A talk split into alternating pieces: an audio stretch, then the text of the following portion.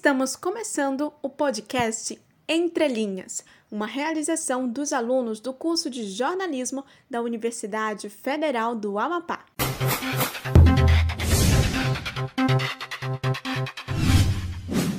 O Big Brother Brasil é um reality show que consiste em confinar um grupo de pessoas que são vigiados por câmeras 24 horas e que jogam para permanecer até o final do programa e, é claro, com o veredito do público que assiste. No entanto, o programa deixou de ser um mero entretenimento e se tornou um grande estudo de caso de uma sociedade que está em constante mudança. Assim sendo, o reality show é um espelho de como o comportamento humano varia e que cada ação possui uma reação. Segundo Moreira, a sociedade é marcada pelo surgimento de novos modos de vínculos sociais, bem como pelo desenvolvimento industrial Partindo desses princípios, podemos interligar o BBB como um dos novos vínculos, que nada mais é que estabelecer uma relação de interação do reality show com as mídias sociais, ganhando mais visibilidade durante a pandemia. Que devido a essa crise sanitária, as pessoas passaram a ter mais horas nas redes sociais, tornando-se mais participativas em dar opiniões e expor situações por estar em uma comunidade que pensa igual o que aborda sobre o mesmo tema. Elas se sentem mais confiáveis e inseridas em um grupo social. Para Ortega e Gasset, esses são alguns princípios característicos de uma comunidade de massa e dizem que é todo aquele que não atribui a si mesmo um valor, bom ou mal, por razões especiais, mas que se sente como todo mundo e não se angustia com isso. Sente-se bem por ser idêntico. Isso mesmo, Mayra. Podemos ter como exemplo o grande número de páginas nas redes sociais que nascem e que ganham seguidores anônimos e famosos com o intuito de debater ou seguir uma torcida de participantes que está bem, bem mais querida né, aqui fora. E isso se torna celebridades e anônimos pessoas iguais. Pode-se dizer que o Big Brother Brasil é um conjunto de teorias da comunicação que, além da teoria de massa, é perceptível que existe a teoria hipodérmica também, que, segundo Oliveira, surgiu no, início do século XX com fortes influências da psicologia comportamental, sendo comparado com uma agulha que injeta os conteúdos de mídia na massa social, ganhando cada vez mais adeptos e a popularidade. Partindo dessa perspectiva, temos esses três meses de reality show como um mecanismo influenciador nos efeitos da comunicação na sociedade, como Wolf 2001 salienta, né?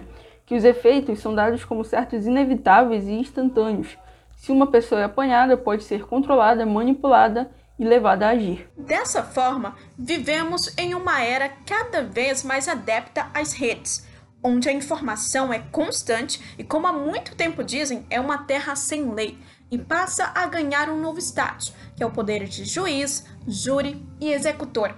E isso tornou o programa uma ferramenta de análise e avaliação de forma que as pessoas pensam e se comportam na sociedade. Essas mudanças nos fazem refletir sobre como o programa impacta a saúde das pessoas em seus variados aspectos, sobretudo o aspecto psicológico. Sendo assim, trazemos um convidado especial para falar um pouco sobre a psicologia no Big Brother Brasil.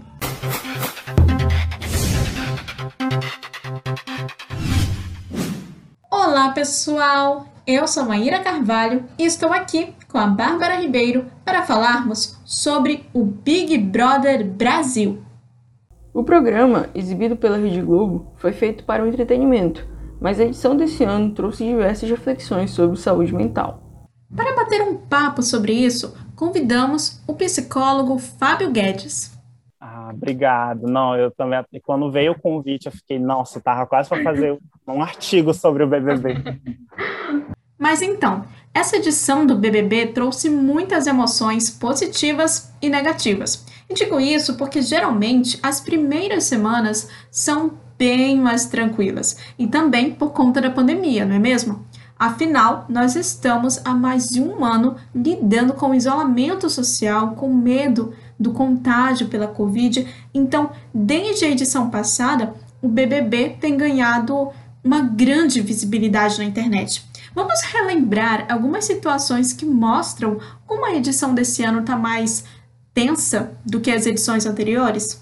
Se a gente for numa ordem cronológica, Mayra, a gente tem o cancelamento do Lucas, o primeiro beijo gay no BBB, que foi entre o Gil e o Lucas também. Ah, as palestras da Lumena sobre sexualidade, mania e sotaque dos outros participantes, o machismo por parte do Bastião, o racismo também por parte do Bastião, a briga entre Fiuk e o Arthur, o relacionamento do Arthur e da Carla com a participação do Projota, uh, o Fiuk mostrando que um homem pode também ser frágil e por aí vai, né? Daria para fazer um podcast só citando todas as tretas leves e tênis que rolaram no BBB 21. Mas vamos lá, Fábio. Do seu ponto de vista, a influência da pandemia, combinada com as regras do jogo, geraram um gatilho ainda maior nos participantes? Olha, eu acredito que principalmente sim, né? Porque eu acho que por conta da pandemia todo mundo ficou com a saúde mental muito prejudicada. Então, quando eles entraram na casa e a gente teve as duas primeiras semanas muito turbulentas, tanto que as pessoas aqui fora falavam que era pesado de assistir, era incômodo de assistir, porque não, já não era mais entretenimento, era algo assim muito tóxico. Então isso é, acho que devido com certeza à saúde mental deles. Quando eles entraram dentro da casa, ele já estava muito prejudicada por conta da pandemia, e aí lá dentro aflorou ainda mais o, o, os sentimentos, as emoções e tanto que a, eu via muitas críticas aqui fora das pessoas falando, né, que foi uma um, nesse um início de jogo muito pesado, é, que não aguentavam assistir, que causava muitos gatilhos nas pessoas que estavam assistindo aqui de fora. Então, assim, por um lado foi muito bom a questão de trazer assuntos é, envolvendo a saúde mental, para a gente debater aqui fora, assuntos envolvendo sexualidade, envolvendo a própria pandemia, administração do governo, e ao mesmo tempo, é, é, ao mesmo tempo come, a, começou a ser abordado pautas muito erroneamente, então isso também foi debatido, o que foi legal, mas que foi é, pesado de assistir foi.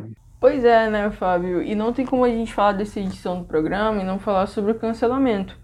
É, houve, inclusive, um cancelamento dentro da casa e diversos fora da casa, né? Incontáveis fora da casa pela internet através do Twitter.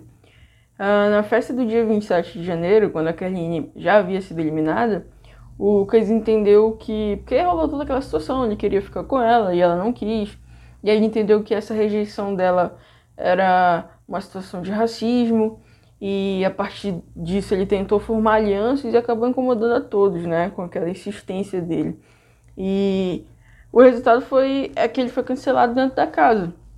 É. E aí a participante Carol Conká sugeriu que todos os participantes ignorassem a presença do Lucas, a atitude que é a gente é, é perceptível, né, do cancelamento. Então, muitas pessoas que estavam assistindo aqui fora relacionaram o comportamento dos demais participantes com violência psicológica e também assédio moral. É, o que, que tu pensas? O cancelamento acontece diariamente nas redes sociais, né? Aí a gente poderia dizer que dentro do BBB é um reflexo da sociedade, por exemplo, que, por exemplo, o entretenimento está imitando a vida, como a arte imita a vida, né? Mais ou menos isso? Sim, de certa forma sim, porque é uma coisa que a gente ainda está debatendo bastante, porque, de certa forma, as pessoas, o comportamento das pessoas lá dentro, querendo ou não, é uma amostra daqui de fora, né? Tanto que a gente debateu muito a questão. A, a temporada em si, o tema foi cancelamento, só que também tem um, um porém, porque ano passado a, a temporada toda foi muito né, sobre feminismo, machismo, e o público brasileiro é, abraçou todas as meninas, né? Quando elas ficaram combatendo o machismo dos homens dentro da casa. Então, a questão da militância ficou muito alta, o público abraçou. E esse ano já foi diferente. A gente já viu um discurso meio diferente, que o discurso que o público apoiou ano passado, discurso, aí foi para esse ano o discurso que o público recriminou. Né, de certa forma, por quê? Porque as pessoas lá dentro abordaram de uma forma muito errônea, em contextos muito errôneos, e não, não, sabe. Então isso foi criando, foi mostrando um outro lado da de militância, de movimentos sociais que a gente sabe que existem, que prejudicam toda uma luta. E esse lado a gente viu no BBB. O cancelamento nos leva à discussão sobre saúde mental, a importância de se ter e manter uma boa saúde mental. Você acha, Fábio, que essas coisas acontecem pelo fato da psicologia, do acompanhamento psicológico ou da terapia não ter a visibilidade necessária, disso ser tratado como tabu, como frescura? É, né, o que a gente chama de estigmatização sobre a saúde mental, né? Então a gente tem muito, muitos mitos ainda sobre ela, muitas coisas que a gente não não faz o diálogo, não procura dialogar e que de certa forma a gente falou um pouco sobre isso agora com essa edição, porém não foi o bastante. Muitos discursos assim é, apoiando mesmo essa estigmatização, sabe?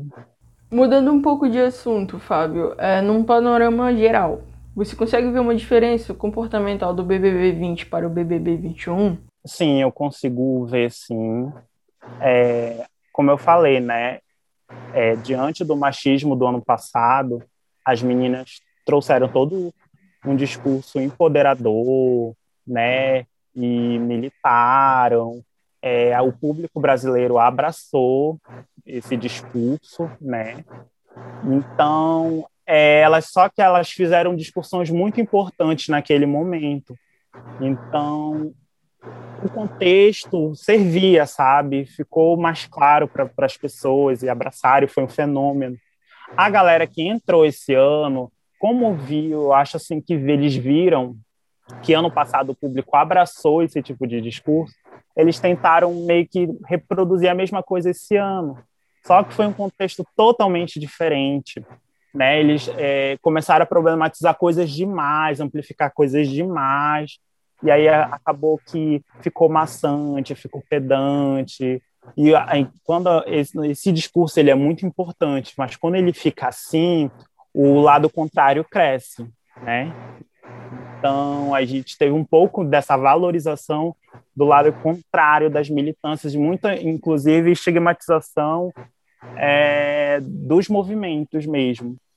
E isso prejudica, de certa forma, na luta. E me conta, o que acontecia dentro da casa impactou diretamente aqui fora?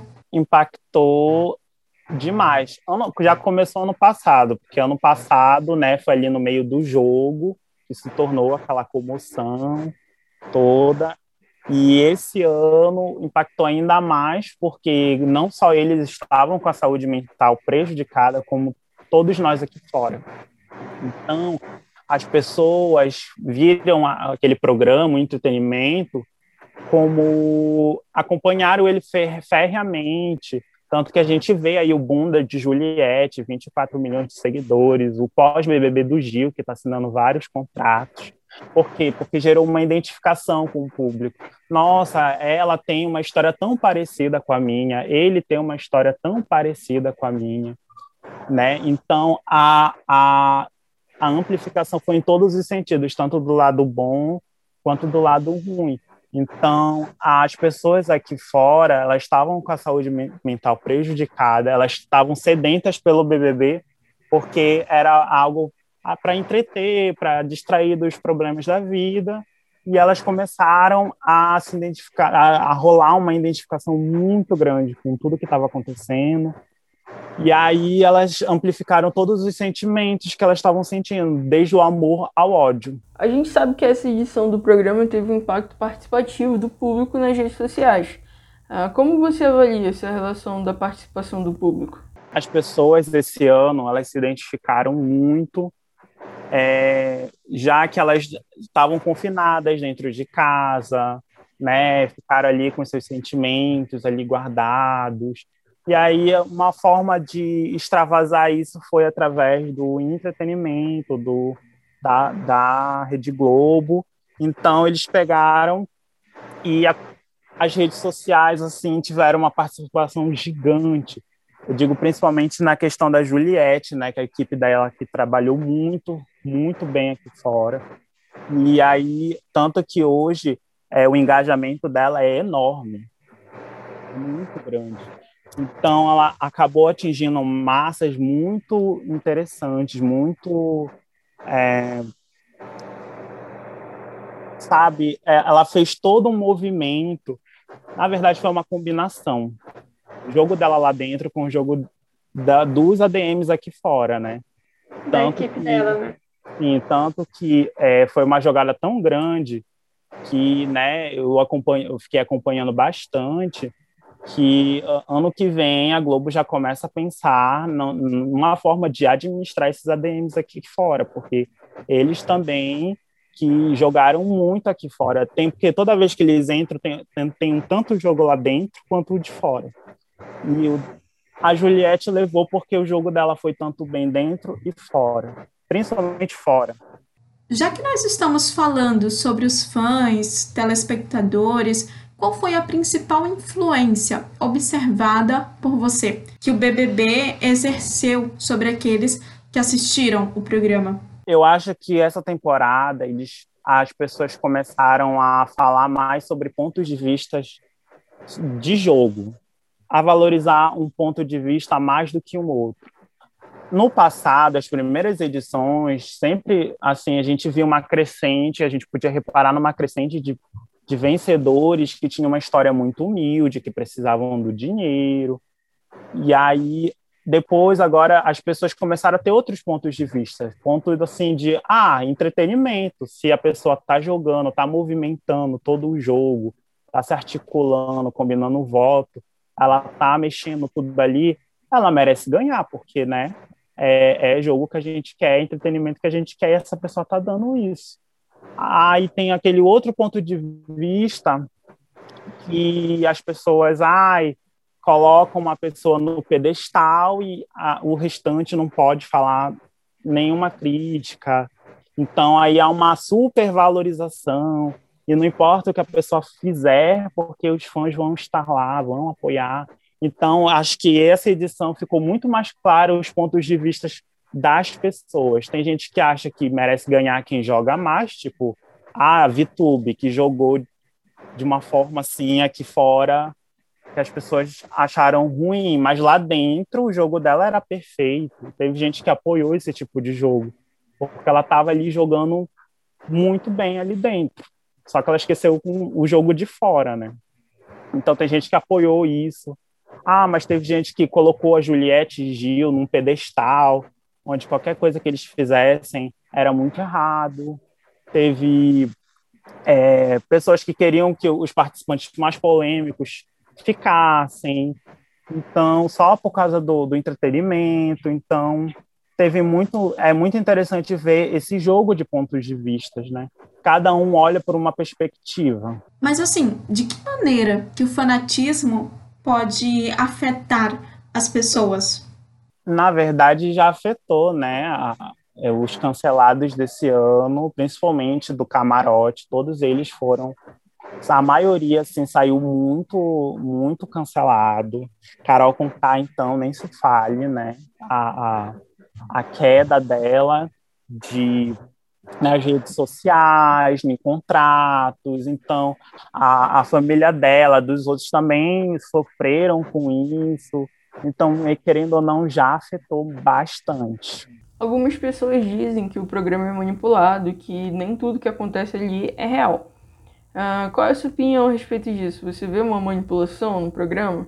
Olha, eu acho que uma manipulação indireta ela acontece, mas eu diria assim da Rede Globo do programa de tipo assim, ah, sei lá, vamos fazer alguma coisa, porque essa, é, essa semana a Juliette vai para o paredão. Aí o que foi que aconteceu? Tocou Big Fone e para dando uma imunidade. Por quê? Porque o pessoal lá dentro estava é, conversando já sobre dar imunidade para ela, para jogar uma outra pessoa. Então aí eles, eles ouvem as conversas deles e é, brota alguma coisa lá, alguma coisa assim, para que movimente o jogo. Então, eu acho que essa manipulação indireta, ela existe sim, até para que eles consigam sustentar uma narrativa ali dentro, né? Para que o entretenimento fique é, é, bem. É, que as pessoas repercutam aqui fora. Tanto que é, no final, mais assim para o final, quando vai ficando poucas pessoas, o entretenimento ele vai cessando, e aí eles pegam e come, começaram a fazer muitas coisas, come, começaram a fazer muita jogo da discórdia, determinados momentos, jogos da discórdia muito específico, para tentar manter essa narrativa, o interesse do público. Para a gente finalizar, na sua opinião, Fábio, quais lições nós podemos tirar dessa edição do programa? Bom, primeiramente, tem várias, assim, mas eu acho que como a temporada do cancelamento, é, foi a temporada do cancelamento, tanto que a gente está debatendo mais sobre, é, para a gente ver os dois lados da coisa, né? A, a Carol mereceu o cancelamento? Sim, de certa forma, sim. Até segundo ponto, até o, a página 2, porque aí, quando começou a passar para a família, para o pro, pro filho, para a carreira, então aí a gente, a gente já tem que conversar melhor e debater melhor sobre isso. Principalmente porque quando ela saiu, estão é, tentando fazer toda uma, uma, uma, uma limpeza de imagem com ela, né? Só que não deu muito certo. Por quê? Porque as pessoas estavam com os ânimos exaltados ainda, as pessoas não digeriram muito bem o que ela fez lá dentro. Então, aí lançaram o documentário e as pessoas criticaram muito o documentário. Por quê? Porque não estava ainda num, num processo que as pessoas digeriram todo, todas as atitudes delas, para as pessoas poderem enxergar que ela é um ser humano, que ela que sim, ela errou, mas que ela merece sim uma segunda chance e tal. E agora parece que depois do programa, que parece que a coisa está andando para ela. Por quê? Porque as pessoas, a animação, a comoção geral passou. Então as pessoas pegaram e agora estão dando uma nova oportunidade. Ela lançou música nova, a música está indo bem, né? E aí o documentário que, que foi lançado durante o programa, as pessoas né, criticaram porque elas não não estavam conseguindo enxergar a Carol como um ser humano que errou, que merece uma segunda chance. Tá, agora é sério, é a última pergunta. Para quem que você estava torcendo? Olha, eu torcia para várias pessoas. Porque ao longo do, do, do, jogo ele foi mudando. Inicialmente, eu torcia muito para o Gil, para Sara. Só que aí depois a Sara se enrolou, aí eu torcia para o Gil, só que a Sara começou a levar o Gil pro, pro, pro mau caminho, e aí, desde aí, é, é, ele deixou o meu pódio. E aí eu comecei a torcer para a Juliette, foi com a Juliette até o final. Porque eu acho que ela foi assim gênia, muito gênia. Ela entendeu, ela conseguiu entender, porque o Thiago, o Thiago dá algumas dicas. Ela conseguiu entender o que estava acontecendo aqui fora e ela trabalhou com isso até o final.